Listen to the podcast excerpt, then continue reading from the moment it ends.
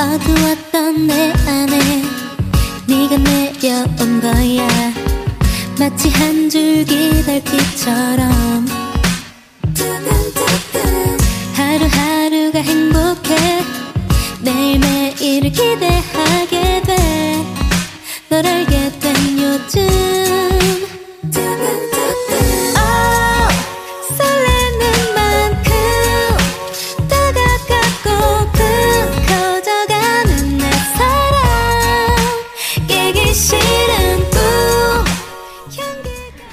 各位听众，北京时间的十八点四十分，这里又到了日韩流行派的时间了。我是今天的主播雨熙。那么其实呢，这个上半个学期已经基本上快要过去了。最近呢，也是写完了令人非常焦躁的论文，雨熙呢终于拾起了追剧的热情。回头看的时候呢，哎，我是不是和世界脱节了呀？真的是成为了一位一名老年人了。那最近呢，为了追上时代的步伐，今天雨熙在日韩电视剧的主题曲中和大家一起来追追剧吧。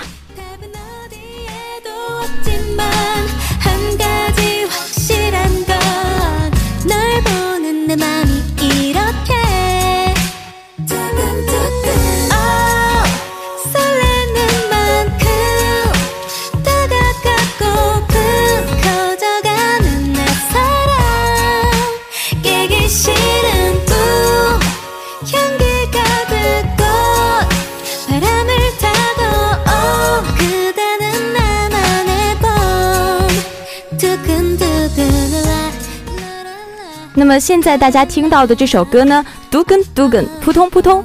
虽然这首歌并不属于最近的韩剧，但是呢，我觉得金请夏的声音真的是无论在什么时候听，都可以让人闻到一种呃草莓的甜甜的香气。如果说你是一个喜欢甜品的人，那么来自歌手金请夏的音乐绝对是甜品的最佳拍档。最近呢，也是草木葱茏，他的声音呢也乘着充满香气的花信风而来。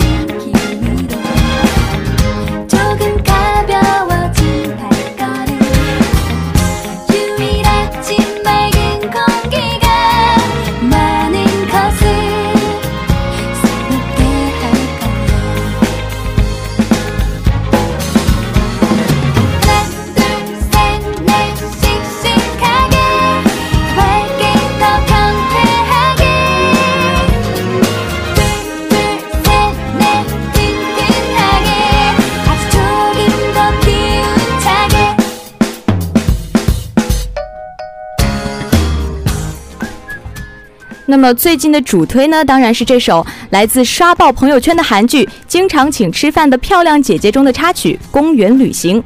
春天的时候呢，就应该听这样一首非常甜的歌，然后看这样一部非常甜的剧。这部剧中呢，只是非常安静的谈恋爱，不夹杂其他的剧情。安盼希导演向我们展示出了一部不复杂却同样可以在豆瓣得到九点零高分的韩剧。一二三四，充满活力的多一点热闹。呃，谈到这部剧的影响的话，应该就是它让我的电影老师深陷其中无法自拔，而且逼着比自己大九岁的老公叫她小姐姐。从此以后呢，在韩剧迷的心目中，吸引人的不再是小哥哥，而是像丁海寅那样的年下男。嗯，现在知道自己为什么单身了吧？因为自己的朋友们都是独生子女。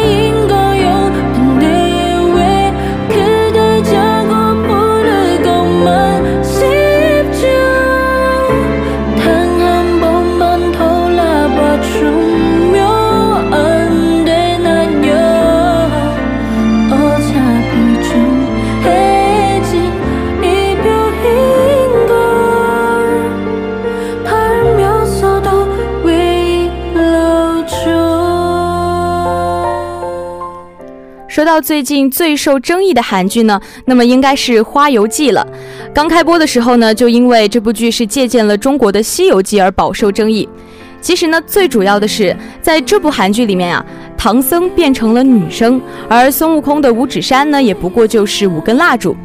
最最让雨熙受不了的就是剧中的这个妖怪设定，比如说什么从柜子里面爬出来的女鬼啊，还有整张脸都是长满了那个眼睛的女妖怪啊。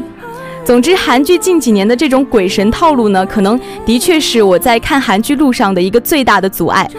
但是问题是，那又怎么样呢？我觉得好像只要剧情吸引人，作为韩剧迷还是得追起来才行。而且最近的天气也是越来越热了，这样的一部鬼神剧呢，对于我来说，应该是可以纳入这个消暑特辑了。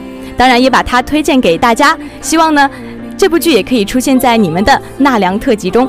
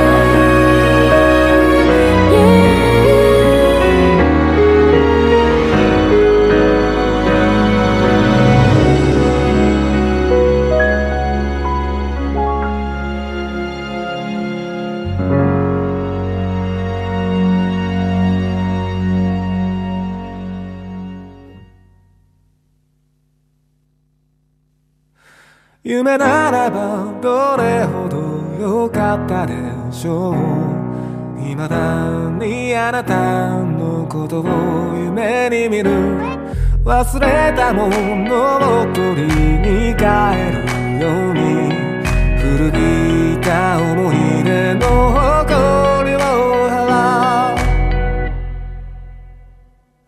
戻らない幸せがあることを最後にあなたが教えてくれた。言えずに隠してた。暗い過去も。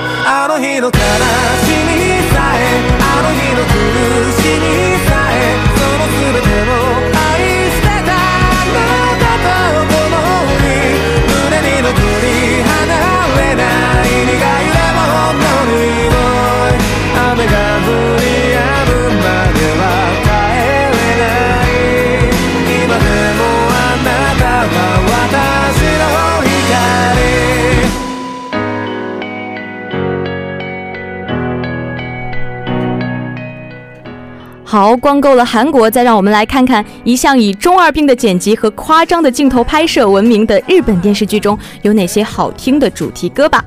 首先呢是这首《Lemon》，来自完结不久的《非正常死亡》。与韩文歌不同，好像我听到的日文歌里面总会或多或少的夹杂着一些摇滚的因素，而且呢，里面打击乐也应用的相对较多，节奏感呢也是十分的强烈。虽然说这个非正常死亡是一部关于医学的证据，但是听到这首歌的时候，还是会让人觉得莫名的很开心，甚至有一种抖腿的冲动。果然，日本的音乐当之无愧的热血。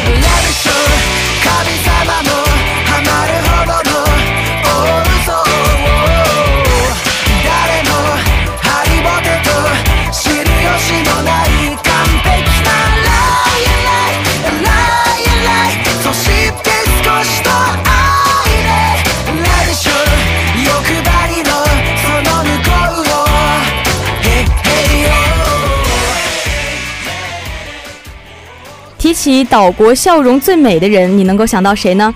嗯，新垣结衣，或者是石原里美。其实，在我的眼中，长泽雅美的笑容才是最最有感染力的。麻将出演的日剧当然是要追起来啦。《行骗天下 JP》呢是一部不折不扣的喜剧，女主达子也是一个不折不扣的戏精，她每天呢都沉浸在自己高超的骗术之中。那其实，在这一部剧里面啊，每一集都会有一个反转，而且呢，随手一截屏就是麻将的一个表情包。在这里，雨熙建议大家在看这部剧的时候，其实呢是不需要带上脑子的，带上一个笑哭的表情就好了。 Let it show その beautiful その奥の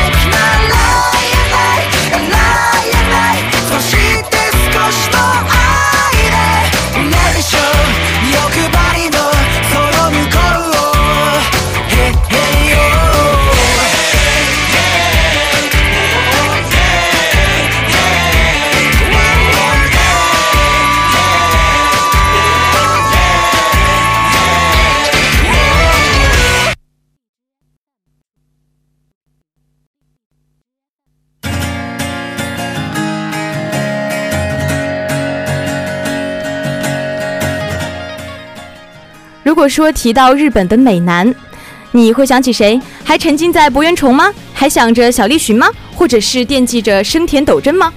如果说只是单纯的看看这个日本的高中生选美大赛的话，是的，没错，我还是沉迷其中无法自拔。但是啊，最近的《致命之吻》又让我看到了冉冉升起的帅哥新田真剑佑。在《致命之吻》中呢，他从一开始的翩翩公子哥摇身一变，变成了后来的大反派。不得不说，无论时代怎么变，这种非常帅气的斯文败类还是深得朕心。从偏吉良太到新田真剑佑，现在我终于可以说一句：二十一世纪的日本审美终于又正常了。